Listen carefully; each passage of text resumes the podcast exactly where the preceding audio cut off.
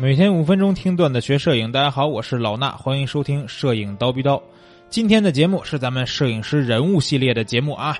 那要讲的这个摄影师呢，是一个在枪林弹雨中拍照的战地摄影师。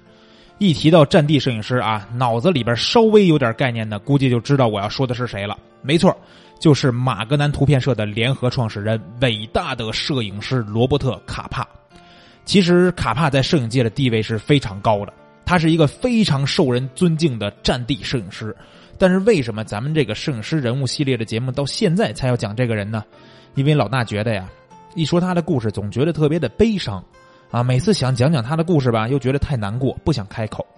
可是之前咱们关于马格南的节目里边也提到了，对吧？这个马格南三杰分别有布列松、马克吕布还有卡帕，这三个这么重量级的人物，只讲了前面两个，唯独这个卡帕不做一期节目，实在是说不过去。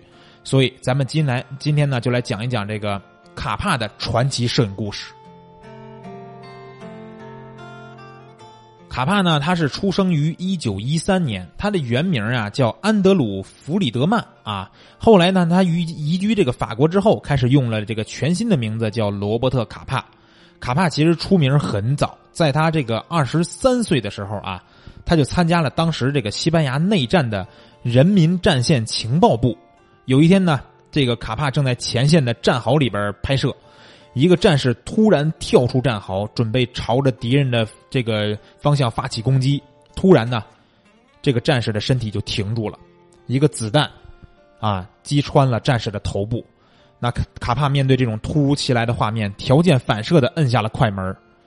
就这一次快门，这一张照片马上被发表出去以后，卡帕就因为这一张照片扬名天下。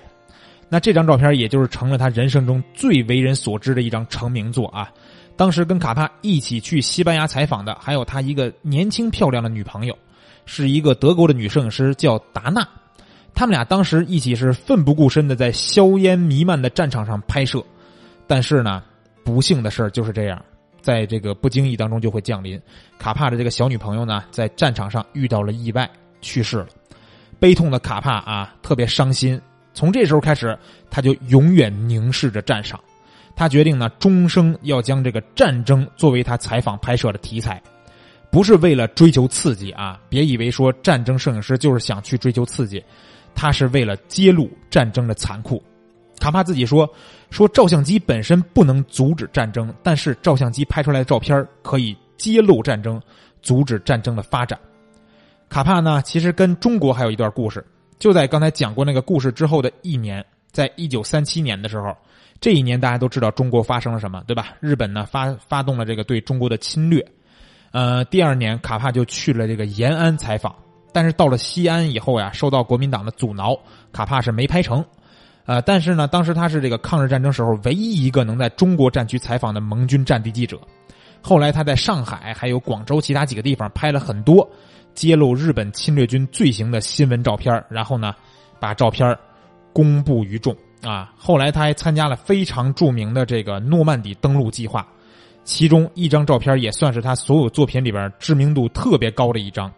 尽管那张照片有点模糊不清，但是呢，并不影响他对这个事件的这个描述。虚化的那种效果呢，反而更突出战场那种紧迫的局面。看照片呢，我就感觉好像还能听到当时那种炮火声。卡帕的作品呢，一直不是靠什么良好的这种成像质量，而是用生命和勇气作为筹码，换取精彩的瞬间。焦距呀、快门啊、光圈啊，对他来说都是完全没有用的数据。那到了一九四六年，卡帕和布列松在纽约相聚了。那时候他们创立了这个马格南图片社。又过了一段时间，到了一九五四年，卡帕不顾这些亲朋好友的劝阻。坚定自己的信心，去到了越南的战场。就在一九五四年的五月二十五号，这一天是卡帕一生当中可能非常重要的一天。卡帕在一次行军拍摄的时候，不小心踩到了地雷，被炸身亡，年仅四十一岁。就在他去世之前，还拍了一张部队在草里边行军的照片。那我也特别准备了三张卡帕的作品给大家看。分别是刚才说到的第一张让卡片卡帕成名的那个作品，还记得吧？一个战士站起来被子弹击穿脑袋倒下的那一刻，还有诺曼底登陆拍摄的那张不清晰的照片，以及卡帕生前拍摄的最后一张照片，就是部队在草丛里边行军。看图的方法呢，还是去蜂鸟微课堂的微信号，直接输入汉字四个汉字啊，战地摄影，输入战地摄影就可以看到我准备的三张图片了。那卡帕的故事就是这样，激情又壮烈，成名于战场，也死于战场。他有一句名言啊，一直被摄影界流传，估计大家也都听过。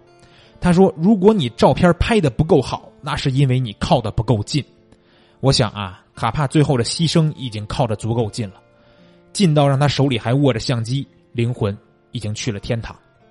好了，关于卡帕的故事今天就讲到这儿，咱们明儿早上七点不见不散。